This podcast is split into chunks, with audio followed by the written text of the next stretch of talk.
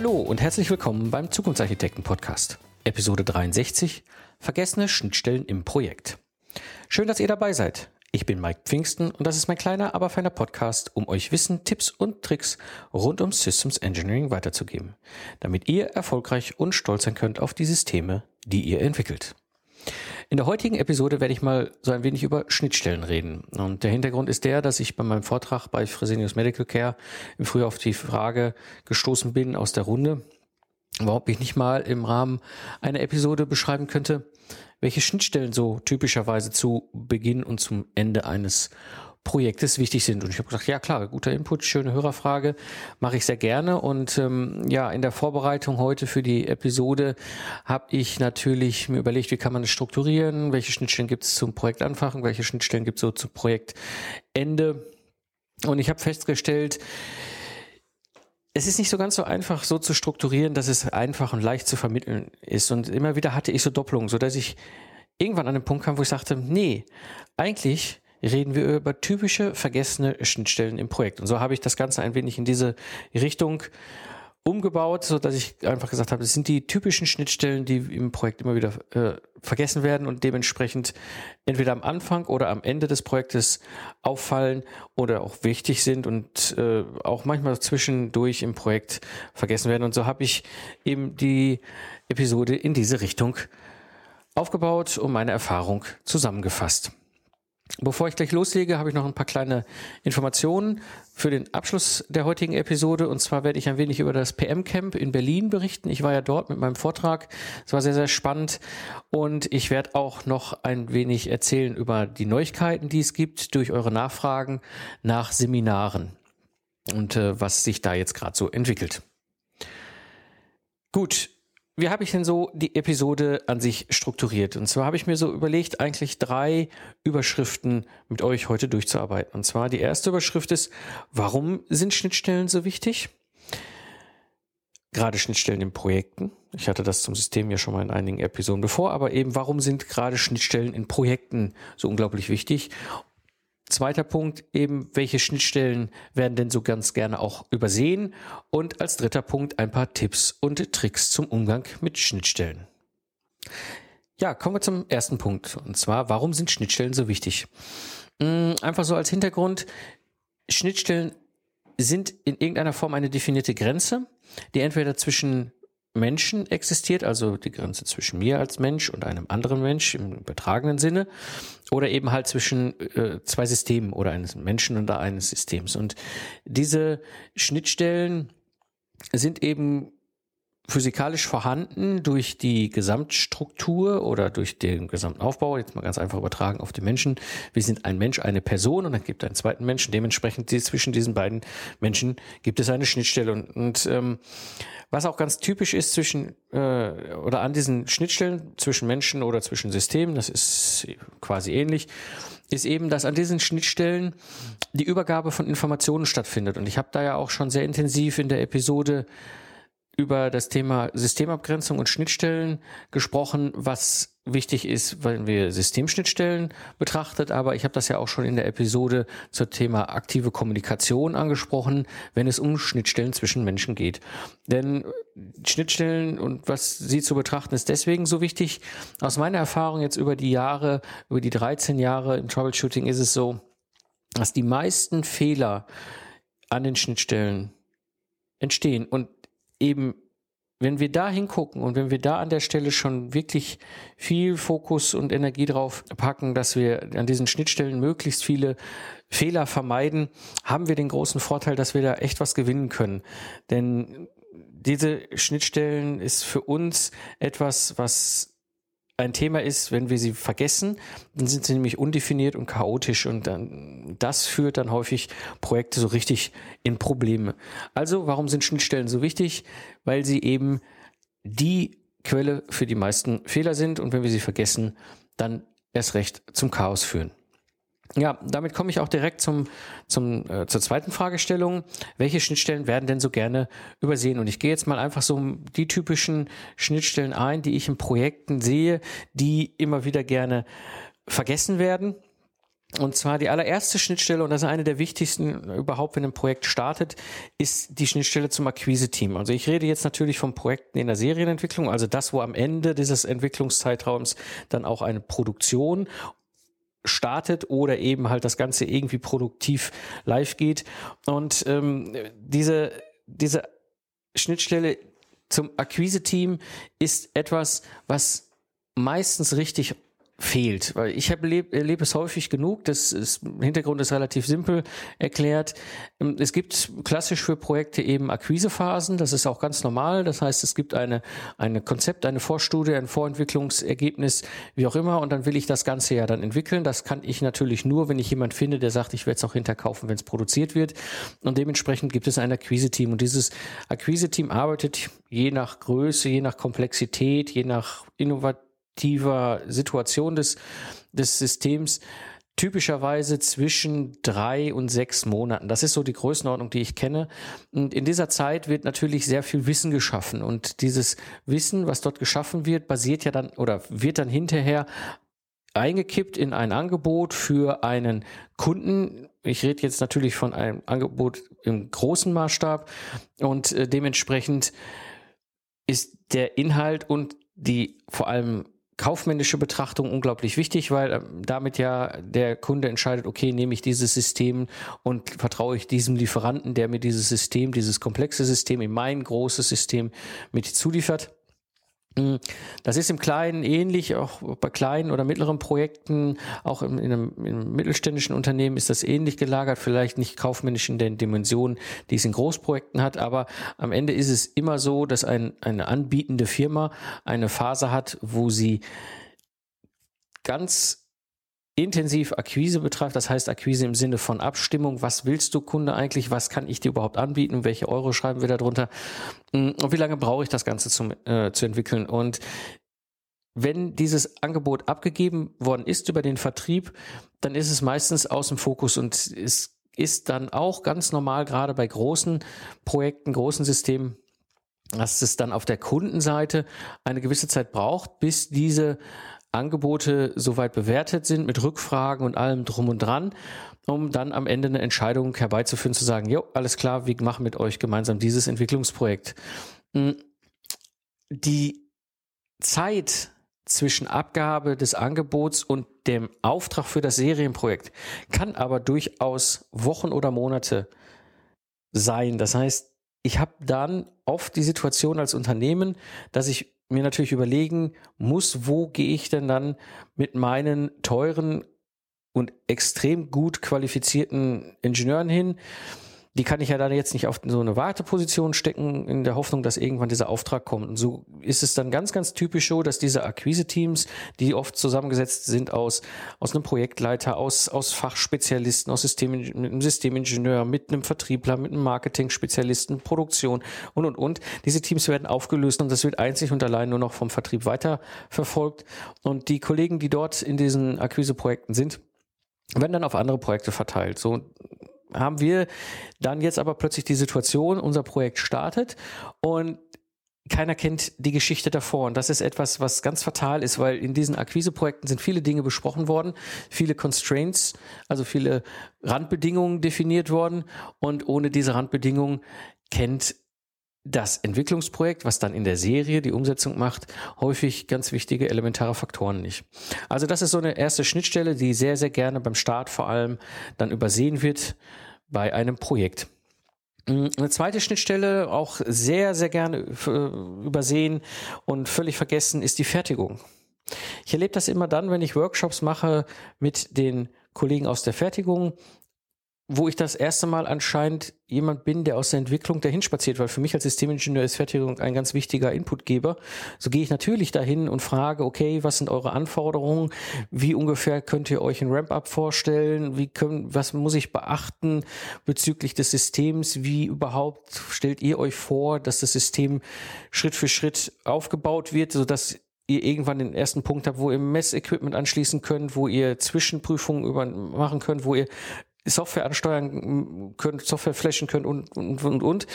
Und die Kollegen äh, und gerade die Fertigungsplaner sind unglaublich dankbar, wenn dort jemand vorbeikommt. Also geht auch mal in die Fertigung und schaut euch eure Schnittstelle da an.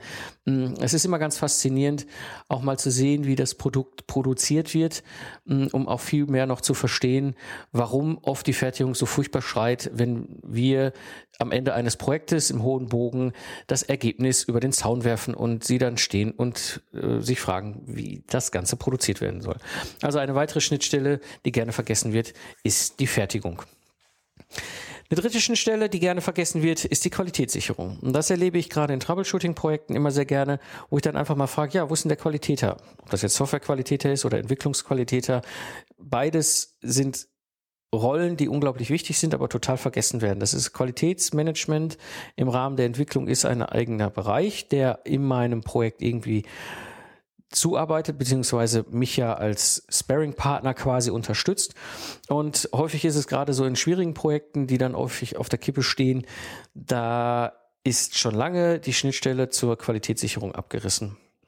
Und äh, also schaut euch an, was die Qualitätssicherung ähm, benötigt. Oft ist es so, dass sie mit euch Prozesse abstimmen will. Also sie haben ja den, oft ja oder eigentlich immer den generellen Entwicklungsprozess, die Beschreibung dafür. Und ich kann wunderbar mit der Qualität zusammen entscheiden, okay, was davon machen wir, was machen wir nicht und warum machen wir das vor allem nicht und was machen wir vielleicht auch anders.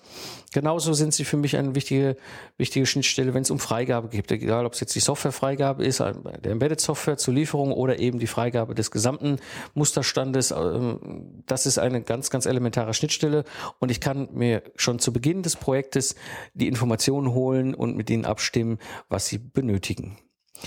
Ja, eine vierte Schnittstelle, die immer sehr gerne auch vergessen wird, die auch so oft nicht wirklich im Fokus liegt von Entwicklungsprojekten, ist das Thema Service und damit oft auch verbunden das Thema Diagnose. Und äh, ich habe nun mal mein System später im Feld, egal in welcher Form, ob das jetzt in einem Auto verbaut ist, in einem Airbus verbaut ist, in einem Zug verbaut ist, ob es in irgendeiner Raffinerie verbaut ist oder ob es am Ende des Tages bei meiner Mutter in der Küche eingebaut ist.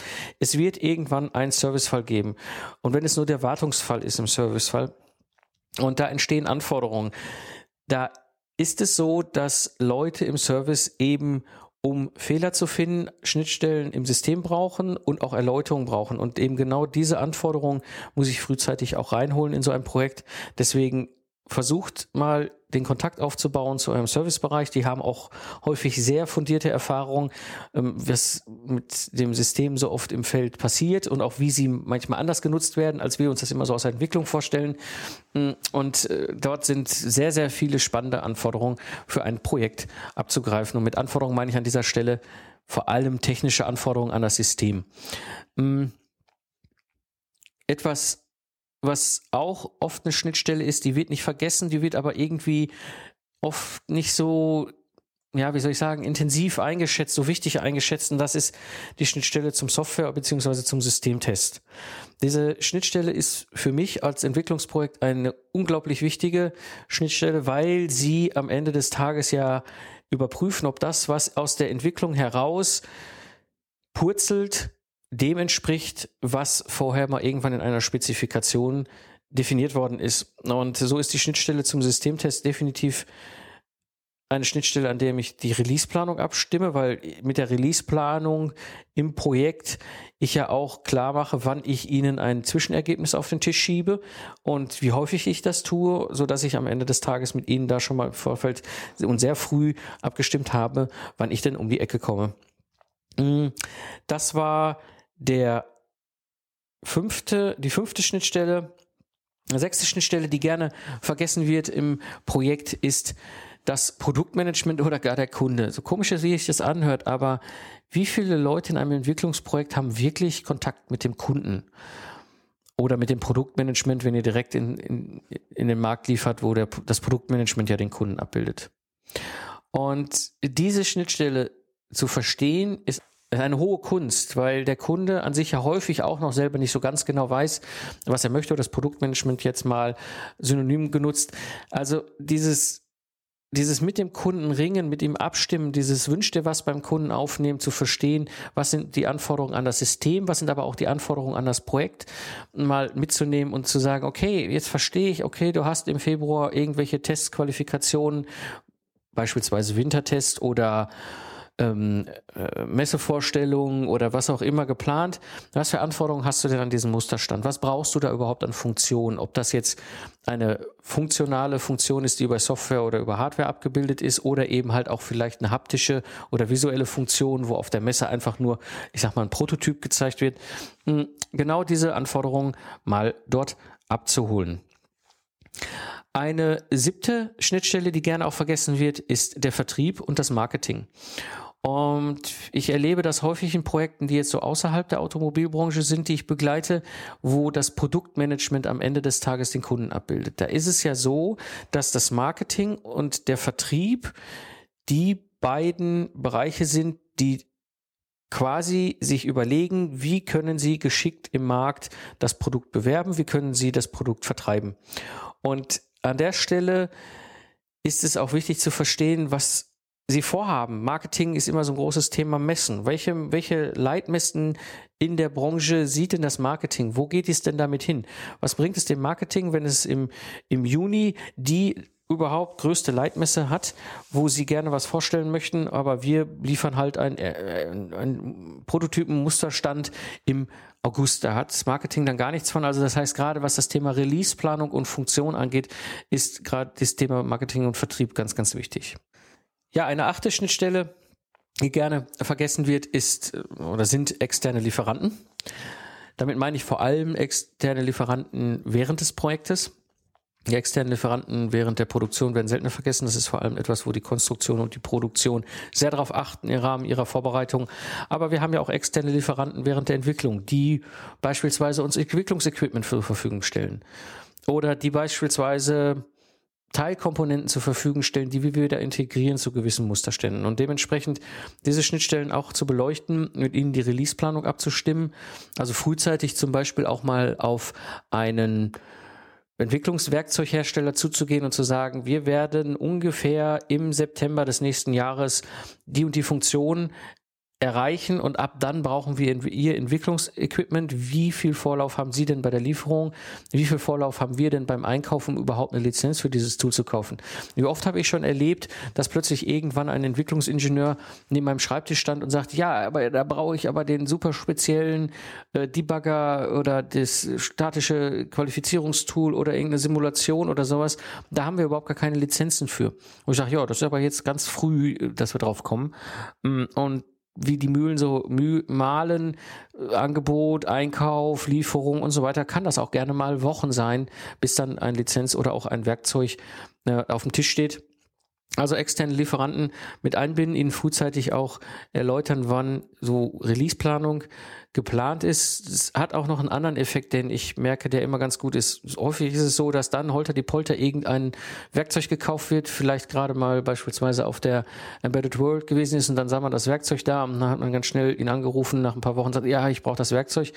Und später stellt man fest, ja, er hat fünf Wochen später ein komplett neues, neue Version davon rausgebracht und jetzt muss ich mir ein Update kaufen. Also diese Einbindung der Lieferanten führt auch dazu, dass sie solche Hinweise geben können und aber auch gleichzeitig Anforderungen. Also also wenn ich zum Beispiel einen, einen ähm, Emulator für einen Mikrocontroller benötige, also die gesamte Hardware, die ja durchaus richtig teuer sein kann für den Softwareentwickler oder einen Hill-Stand oder sowas, dann habe ich gewisse Anforderungen an das Produkt. Das ist oft klarer, aber dieses Produkt bringt mir auch Einschränkungen, weil es ist ja so, dass dieser Lieferant, dieser Werkzeuglieferant dieses Produkt ja nicht ausschließlich für mich alleine schnitzt, sondern es in der Regel über einen gewissen Umfang an ähnlichen Ab Anforderungen über verschiedene Kunden abbildet. Und das führt zwangsweise ja dazu, dass ich am Ende möglicherweise mit ein paar Dingen einfach leben muss, die so sind. Das ist nicht schlimm, da können wir gut mit leben, aber wenn ich sie frühzeitig kenne, kann ich sie auch berücksichtigen. Ja, dann ein, eine weitere Schnittstelle, die gerne so vergessen wird in einem Projekt, die achte Schnittstelle hier in dieser Liste, das sind externe Entwicklerteams. Und das ist etwas, was mich manchmal sehr stark wundert, weil es ja häufig strategisch geplant ist. Aber dann, wie so ein völliger Zufall im Projekt auffällt, auch wir haben ja da ein Entwicklertum in Bulgarien oder da ist ja ein Applikationsteam in China unterwegs. Oder wir haben ja die Algorithmusentwicklung in den USA, hups, da ist ja ein Team. Und ähm, diese Schnittstellen sind elementar für Entwicklungsprojekte, weil dort Entwicklungsleistung erbracht wird. Und die Kollegen dort müssen natürlich wissen, was genau ihr Thema ist, was die Anforderungen an sie sind, was die Erwartungshaltung auch sind, äh, wenn etwas zurückkommt, was implementiert werden soll, was eingebaut werden soll, was konstruktiv umgesetzt worden ist, wie auch immer eben diese Schnittstelle der Entwe externen Entwicklerteams wird sehr gerne vergessen. Also auch da wieder Releaseplanung abstimmen, Anforderungen abstimmen und zwar von beiden Seiten die Anforderungen. Und bei ex externen Entwicklerteams natürlich auch Kommunikation abstimmen. Also wie kommunizieren wir, wann kommunizieren wir, was für typische Regeln geben wir uns, um miteinander zu kommunizieren. Ja, eine nächste Schnittstelle, die gerne vergessen wird, das ist die Schnittstelle zur Installation. Und das ist eine Schnittstelle, die jetzt vielleicht in der Automobilentwicklung seltener vorkommt, aber so ganz typisch ist für Automatisierungstechnik beispielsweise. Wenn ich ein System entwickle, wird es irgendwann produziert, wird es irgendwann ausgeliefert und zwischen Auslieferung und Benutzung liegt die Inbetriebnahme. Und diese Inbetriebnahme beinhaltet auch die Installation des Systems und möglicherweise braucht der Installateur gewisse Vorgaben oder hat gewisse Anforderungen während der Installation. Ich habe das Beispiel was, bis heute nicht vergessen und zwar ähm, habe ich damals meine Lehre gemacht im kleinen Ingenieurbüro das war Anfang der 90er Jahre. Und wie das nun mal ist, wenn man Auszubildender ist, sind wir natürlich auch auf Montage gewesen. Das heißt, wir haben das in diesem Ingenieurbüro entwickelte Produkt dann auch nachdem es hergestellt worden ist, in Betrieb genommen, also installiert und äh, in Betrieb genommen. Und ja, da hat ein Schlauberger eben halt äh, einen Schaltschrank ent entworfen, produziert und äh, verkauft und geliefert, der von uns in Betrieb genommen werden sollte, der unglaublich schwer war, aber eben kein Fußschrank, also sprich auf eigenem Gewicht und Füßen stehender Schrank, sondern er sollte an der Wand aufgehangen werden. Und da haben wir hinterher mit drei Lehrlingen darunter gesessen. Der eine Geselle hat äh, versucht, den oben festzuhalten und der nächste Geselle hat die Bohrmaschine geschwungen. Das ist so ein Thema, das hätte man sich vorher überlegen können, ob vielleicht eine statt einer horizontalen Variante des Schaltschranks eine vertikale auf dem Boden stehende Variante schlauer gewesen wäre. Also an solchen, an solchen Punkten merken wir doch deutlich stark, wie dann in der Entwicklung sowas völlig vergessen wird. Ähm, also an der Stelle schaut mal einfach äh, über die Schultern der Kollegen, die die Installation machen oder eben, wenn ihr Installationspartner habt, dann geht man mit denen mit, hm, was für Anforderungen es da so gibt und vor allem, was ihnen als Anleitung hilfreich ist. Weil wir produzieren ja oder schaffen ja im Entwicklungsprojekt nicht nur ausschließlich ein Ergebnis in Form eines Systems, was produziert werden kann, sondern wir schaffen ja auch Wissen, was wertvoll ist für so einen Installateur. Weil was hat er davon, wenn er einen komplexen Schaltschrank mit drei Strippen sieht und gar nicht so richtig weiß, was er damit anfangen soll. Also auch Anleitung ist ein, ein Ergebnis, was bei uns aus der Entwicklung herauskommen muss. Ja, das war mal so eine Übersicht über die typischen vergessenen Schnittstellen im Projekt. Ich liste die nochmal kurz auf. Und zwar das Akquise-Team, die Fertigung, die Qualitätssicherung, der Service, der Software- bzw. Systemtest, Produktmanagement oder Kunde, Vertrieb und Marketing, externe Lieferanten, externe Entwicklerteams und die Installation oder die Install Installateure. Ich habe versprochen, noch einen dritten Punkt anzusprechen, und zwar ein paar Tipps und Tricks im Umgang mit diesen vergessenen Schnittstellen. Und was ich wirklich sehr empfehlen kann, ist hier an der Stelle der System Footprint und auch der Project Footprint. Das sind ja die beiden Formen, wie ich Anforderungen an das System und Anforderungen an das Projekt visualisiere. Ich nutze das seit Jahren äh, eben um genau diese Schnittstellen herauszubekommen und die, deren Anforderungen und Wünsche bezogen auf das Projekt oder Anforderungen und Wünsche bezogen auf das System eben darzustellen. Und es ist unglaublich hilfreich, damit auch mal herumzugehen und den Leuten das zu erklären. Und dann krieg, krieg ich in der Regel immer unglaublich viel Feedback. Ja, hier könnten wir vielleicht noch mal oder da habe ich noch mal den Wunsch und Sie sind der Erste, der mich mal darauf ansprechen. Das, das hilft mir sehr, weil ich habe seit fünf Jahren das und das Problem. Können wir das bei dem nächsten äh, Produkt mal besser machen? Und so geht mal mit solchen Visualisierungsmöglichkeiten auf die verschiedenen vergessenen Schnittstellen zu, die, also die gerne vergessen werden natürlich und dementsprechend schaut mal, was dort für ein wahnsinnig tolles Feedback kommt. Es gibt auch noch so ein paar Episoden, wo ich genau diese Themen immer wieder besprochen habe und zwar mit anderen Experten. Und da kann ich sehr empfehlen die Episode 22, Agile Methoden, Spice und Qualitätssicherung. Hier habe ich mit dem Christopher Kreis sehr intensiv über die Rolle des Qualitäters gesprochen und auch seine Schnittstellen.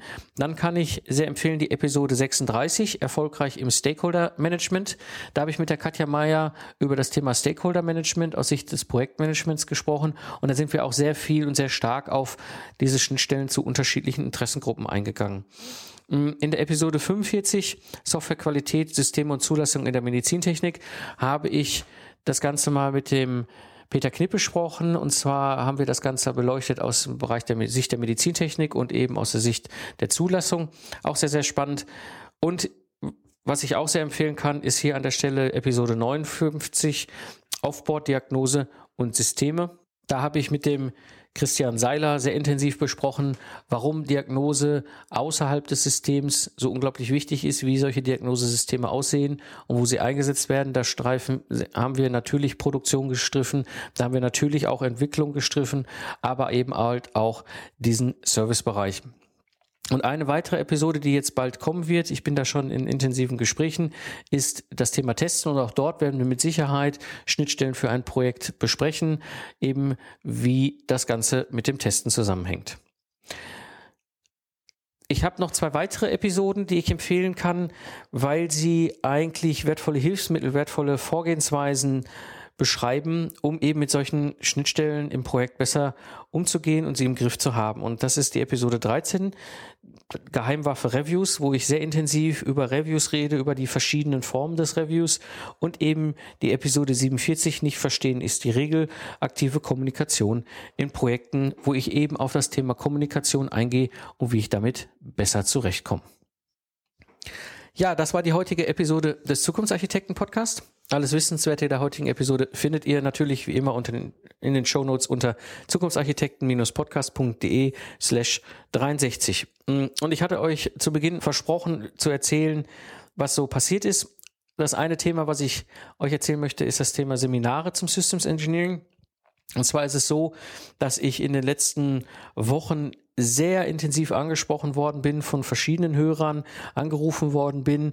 Und die Fragen kamen, wann machst du mal wieder Seminare, wann gibst du mal wieder Trainings? Und so habe ich mir lange Gedanken darüber gemacht, wie ich damit umgehen kann. Ich hatte ja auch in den letzten Episoden die Rückfragen zum Thema ähm, online-basierte Trainings. Und ähm, so ist es jetzt momentan so, dass ich mein ganzes Wissen digitalisiere in Form von kleinen Trainingseinheiten ich bedanke mich da vor allem sehr beim Nils. Der Nils ist ein Hörer, der mich sehr intensiv in den letzten Wochen gefragt hat nach Trainings und auch Feedback gegeben hat und seine Wünsche beschrieben hat. Und ich danke in diesem Zusammenhang auch an das Hörertreffen in Berlin, wo wir auch zusammen mit Nils und einigen anderen Hörern zusammengesessen haben und irgendwann auch auf dieses Thema kam, Training und Weiterbildung und Seminare und was da eben halt wertvoll und interessant wird. Und auf dieser Basis, dass ich eben mein Wissen digitalisiere, schaffe ich eben jetzt auch eine neue Plattform, rund um Systems Engineering, Trainings und Seminare, wo ich eben das ganze Wissen von mir ablege. Ich werde euch, sobald es soweit ist, die entsprechende Homepage nennen, die URL dazu, dass ihr es findet und nutzen könnt. Was mache ich denn da eigentlich so im Konkreten? Das eine, was ich mache, ich erschaffe sogenannte Digital Tutorials. Das sind quasi digitale Tutorials, die genau ein Thema fokussieren beispielsweise Releaseplanung oder Aufwandschätzung oder Dinge, die ich auch schon im Podcast oder auch in den Vorlesungen besprochen habe, wirklich konkret auf ein Problem die Lösung beschreiben, ein How-to, ein Schritt-für-Schritt-Anleitung, ein Ergebnis beschreiben, was ich eben schaffen kann. Und das Spannende an dieser Form der Digital Tutorials ist eben, dass ich dazu nicht nur Audio nutze, wie ich das ja schon im Podcast seit langem tue, sondern eben halt auch Video. Sprich, ich kann euch in Form von Screencasts zeigen, wie ich das selber auf dem Rechner mache, wie ich vorgehe. Ich habe mittlerweile mir auch das Equipment angeschafft und euch das auch beispielsweise als als Video darzustellen, dass ihr mich seht, wenn ich jetzt zum Beispiel irgendwo was visualisiere oder so an der Wand. Da bin, hab, das habe ich mittlerweile alles schon. Ich bin da ganz fleißig am Ausprobieren und finde da momentan ganz spannende Möglichkeiten. Das Schöne an den Digital Tutorials ist eben, ich kann euch mein Wissen und diese Schritt-für-Schritt-Anleitungen wirklich schnell verfügbar machen. Äh, sobald ihr ein Problem habt in eurem Projekt, sobald ihr denkt, hm, an der Stelle bräuchte ich vielleicht noch mal ein bisschen mehr Anleitung, ein bisschen mehr Unterstützung, ein klares Kochrezept, sage ich jetzt mal, wo ich noch mal wirklich auch in einem Video erkläre, okay, das ist Schritt eins, das ist Schritt zwei, das ist Schritt drei und so kommen wir an ein Ergebnis und das kann so ein Ergebnis sein, so kann es aussehen. Hm, das ist der erste. Das zweite, was eben diese Digital Tutorials ermöglichen, ist eben, äh, dass keine Ausfallzeiten durch irgendwelche Reisen zu Seminaren entstehen. Das ist das, was ich selber noch aus meiner Zeit kenne, als ich Entwicklungsingenieur war. Immer dann, wenn ich ein Problem hatte und schnell Wissen brauchte, war es eigentlich nicht möglich, ohne die Buchung eines Seminars dahin zu fahren, inklusive Reisezeit, zwei, drei Tage unterwegs zu sein. Und das ist in den heutigen Projekten ganz, ganz schwer. Da wird spätestens der Gesamtprojektleiter sagen, sorry, aber so viel Zeit haben wir nicht. Und diese Digital Tutorials breche ich das auf und mache euch mein Wissen eben in dieser Form ganz fokussiert auf ein Thema verfügbar. Das zweite, was es geben wird, sind sogenannte Online-Kurse. Ähm, ich habe damit sehr viel Erfahrung gemacht mit den HTW-Studenten. Das war sehr spannend. Ich habe ja dieses Sommersemester 2013 die HTW-Studenten begleitet im Bereich Industrial Engineering. Industrial Engineering, kurze Erläuterung, ist im Prinzip Systems Engineering, nur eben nicht mit dem Fokus auf das System, sondern mit dem Fokus auf das Unternehmen als System. Und das Spannende ist, wenn wir mit diesem Ingenieursansatz eben so ein Unternehmen anschauen und das Handwerkzeug, was Systemingenieure haben, können wir da wunderbar auch mit einem ingenieurmäßigen Blick schauen, wo, an welcher Stelle ist das System, Anführungsstrichen, Unternehmen gut aufgestellt, wie kann es verbessert werden. Und durch die Nutzung haben wir nämlich nochmal eine ganz andere Brille auf. Oft wird sowas ja kaufmännisch getan, also die kaufmännische Sicht auf so ein Unternehmen. Und ich habe dann halt die Vorlesung im Sommer 2013 zum Thema Industrial Engineering übernommen. Es war sehr spannend. Nur in der Zeit ist ja auch mein Sohn geboren worden und so hatte ich im Vorfeld mit der Hochschule schon abgestimmt, dass ich im Mai und im Juni nicht verfügbar bin und dementsprechend die gesamte, den gesamten Vorlesungsteil eben webbasiert durchgeführt habe. Das war für mich auch eine sehr spannende Erfahrung. Dadurch habe ich halt auch sämtliche Voraussetzungen geschaffen bei mir, sowas zu tun.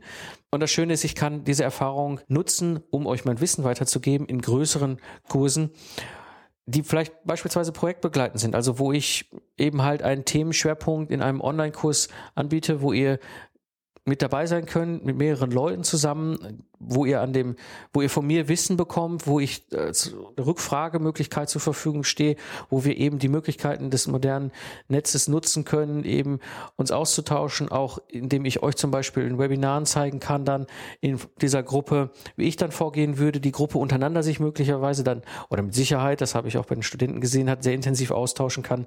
Ähm, das Schöne ist eben dieses Praxisfeedback, was es dann gibt und das Schaffen so einer Mastermind-Gruppe, was ich damit verbinde.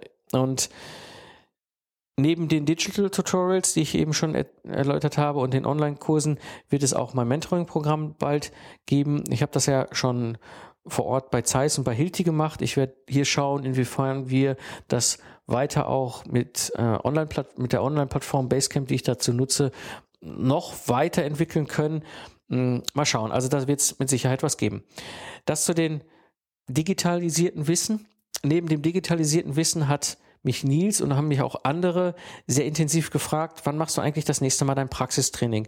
Und in der Verbindung mit dieser Frage, wann machst du eigentlich mal wieder ein Praxistraining, habe ich mir überlegt, ich stelle echt was zusammen für euch. Und zwar habe ich mir überlegt, die wirkungsvollsten Methoden im Systems Engineering, die ich anwende, euch zu erläutern und beizubringen. Termin habe ich noch nicht hundertprozentig feste, aber ich denke mal, es wird entweder Anfang Dezember sein oder Mitte Januar 2014, also Anfang Dezember 2013 oder eben Mitte Januar 2014. Irgendwo da in dem Bereich. Was ich mir überlegt habe, ist wirklich dass ich euch diese, diese wirkungsvollsten Methoden aus der Praxis, aus meiner persönlichen Praxis an, äh, erkläre und, und zeige und euch auch die Anleitung gebe und ihr die Möglichkeit habt, das auch auszuprobieren und für euch selber anzupassen. Und der Inhalt dieses, diese, dieses Praxistrainings wird mit Sicherheit sein, einmal The System Footprint 2.0. Ich habe den System Footprint in den letzten zwölf Monaten weiterentwickelt, durch Feedbacks, durch weiteren Einsatz. Ich bin dabei auch darüber ein Buch zu schreiben. Also ihr werdet von mir ein Praxistraining bekommen innerhalb dieses gesamten Tages- oder Zweitagesseminars zum Thema System Footprint. Dann werde ich mit euch das Thema Kanban sehr spielerisch aufarbeiten. Also wie kann ich Kanban für Systemingenieure nutzbar machen? Da habe ich auch schon einiges vorbereitet, was ich ja auch schon länger nutze, auch mit den Studenten. Ich werde mit euch Übungen und Trainings zum Thema aktive Kommunikation machen, um euch zu zeigen, wie ihr an der Stelle eure Kommunikation optimieren könnt und es auch aktiv gestalten könnt, auch mit schwierigen Gesprächspartnern. Und mit Sicherheit wird auch als Inhalt da drin sein das Thema agile Aufwandschätzung. Zielgruppe sind natürlich Systemingenieure oder ähnlich gelagerte ähm, Spezialisten. Ich denke, es wird ein Stück weit auch von den Leuten, die auch jetzt gefragt haben, nach Trainings, nach Seminaren, ein Schwerpunkt natürlich auf Embedded orientierte Systeme gehen. Also es ist mit Sicherheit auch für Nicht-Embedded-Leute spannend und interessant, aber ich schätze mal, aufgrund der ganzen Rückfragen wird doch ein großes Interesse aus der Ecke der Embedded-lastigen Systeme da sein. Also Software-, Hardware-lastige Embedded-Systeme, die mit diesen ganzen Situationen umgehen müssen, in denen sie heute stecken. Ergebnis dieses Praxistrainings wird sein, dass ihr wirklich eine klare Schritt-für-Schritt-Anleitung habt, ein klares How-to, wie ihr vorgehen könnt ich werde das so gestalten, dass es ein, ein spielerisches Ausprobieren sein wird. Ihr werdet sehr aktiv in diesem Seminar die Dinge ausprobieren, erleben, auch Aha-Effekte erleben und eben euch die Möglichkeit geben, das nachzumachen, das auszuprobieren und es selber anzuwenden. Und das Schöne ist, dadurch, dass ich ja eben die Erfahrung ja schon habe, werde ich daran anschließend eben eine webbasierte Unterstützung euch in Form einer Mastermind-Gruppe dieser Trainingseinheit zur Verfügung stellen für die nächsten drei Monate. Das heißt, ihr geht nicht einfach nach ein bis zwei Tagen nach Hause, sondern wir werden in dieser Gruppe, in diesem, in diesem Verbund, in dem wir dort gemeinsam Wissen ausgetauscht haben. Ich werde euch da entsprechend die Plattform bereitstellen, dass ihr euch untereinander auch austauschen könnt, dass ihr auch Fragen an mich stellen könnt, dass ich dabei bin, euch helfen kann, dann später webbasiert Antworten oder Tipps zu geben, wie ihr dann konkret in eurem Projekt vor Ort das einsetzen könnt und vielleicht auch abwandeln könnt. Was mir ganz wichtig ist, ähm, es ist, wird keine dröge Frontalveranstaltung. Da habe ich einfach keine Lust zu. Und die Teilnehmer, die dabei sind, müssen offen sein und aktiv mitmachen. Ansonsten habe ich echt keinen Bock auf dieses Training. Das ist mir sehr wichtig, das liegt mir sehr am Herzen. Also haltet die Augen auf, wenn euch das interessiert. Schaut auf der Homepage vom Podcast nach, hört die nächsten Episoden, abonniert vielleicht das Newsletter. Es wird, ich werde auf den verschiedenen Kanälen entsprechend Bescheid sagen, sobald ich da einen Termin habe, so dass wenn ihr Interesse habt und sagt, das finde ich spannend, das hilft mir wirklich weiter, ihr euch sofort anmelden könnt bei mir zum Seminar. Ja, dann hatte ich euch noch ein zweites Thema versprochen, und zwar ein bisschen was zu erzählen über das Thema Hörertreffen und PM Barcamp. Wir haben ein sensationell tolles Hörertreffen gehabt an dem Freitagabend vor dem PM Barcamp in Berlin. Wir waren eine schöne Runde aus verschiedenen Unternehmen und haben uns sehr intensiv ausgetauscht, äh, unsere Erfahrungen ausgetauscht, Fragen kamen natürlich an mich. Ich hat mir wahnsinnig viel Spaß gemacht, äh, meine Sicht dazu zu, weiterzugeben, mein Wissen weiterzugeben. Und entstanden ist eine Idee, und zwar kam ganz massiv die Frage, wann machen wir ein Systems Engineering Barcamp eigentlich in Berlin? Es war ja im Sommer das in Köln, das erste, das der Thomas und ich damals angeschoben haben, was ja schon gigantisch war, unglaublich. Und äh, viele aus Berlin hatten halt einfach nicht die Möglichkeit, um, nach Köln zu kommen. Und so kam die Frage auf. Ich habe das in die Runde weitergegeben, habe gesagt, die Idee ist eigentlich simpel. Thomas und ich unterstützen euch da auch sehr gerne. Ich werde auch die nächsten Tage mit Thomas mich dazu austauschen. Wir haben eh noch eine Retrospektive, die wir durchführen wollen zum System Camp im Sommer. Und ich werde euch auf dem Laufenden halten und werde euch erzählen, was da passiert. Vermutlich wird im Januar 2013 in Berlin ein Systems Camp stattfinden. Ja, das PM Camp, da war ich ja auch dann am Samstag super spannend, super toll, total faszinierende Truppe, äh, viele Menschen da. Wir haben uns sehr intensiv ausgetauscht. Ich habe ja meinen Vortrag gehalten, Agile Leadership, beziehungsweise ich hatte es dort auch so gestaltet, dass es gar nicht der Vortrag an sich ist, sondern ich habe einfach nur in ein paar äh, einleitenden Sätzen einen Rahmen dafür geschaffen. Was bedeutet eigentlich dieses Agile Leadership? Was ist eigentlich das Problem, was ich da immer wieder sehe, wenn es darum geht, agile Teams in diesen klassischen Führungshierarchien plötzlich auftauchen zu sehen. Und dann haben wir uns sehr intensiv miteinander ausgetauscht. Es war wie auch beim Systems Camp. Die Stunde war unglaublich schnell rum. Und äh, anschließend kam dann auch ein Teilnehmer auf mich zu und fragte mich, ob ich zum Nachmittag nicht mit ihm nochmal eine zweite Session gestalte, eben zu den noch ganzen vielen offen gebliebenen Punkten, die gerne auch noch diskutiert werden möchten. Ja, und so haben wir dann halt nachmittags auch nochmal das Thema agile Methoden in klassischen Projekten besprochen, was ich ja hier auch schon mal hier und da im Podcast anspreche. Es war wie immer faszinierend, es war ganz toll. Ich werde mit Sicherheit auch nächstes Jahr wieder auf dem PM Camp 2014 dann in Berlin sein.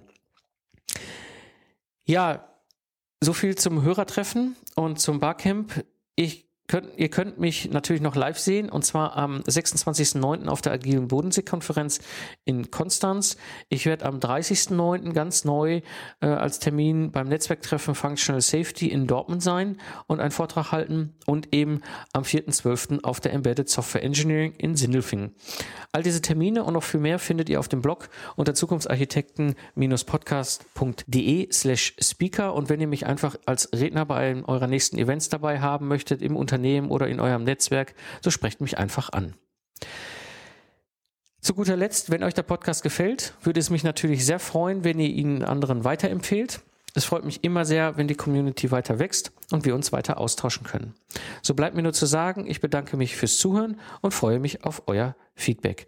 Ich wünsche euch eine schöne Zeit, lacht viel und habt viel Spaß, was immer ihr gerade macht. Nutzt das Wissen und entwickelt Systeme mit Stolz und Leidenschaft. So sage ich Tschüss und auf Wiedersehen. Bis zum nächsten Mal. Euer Mike Pfingsten.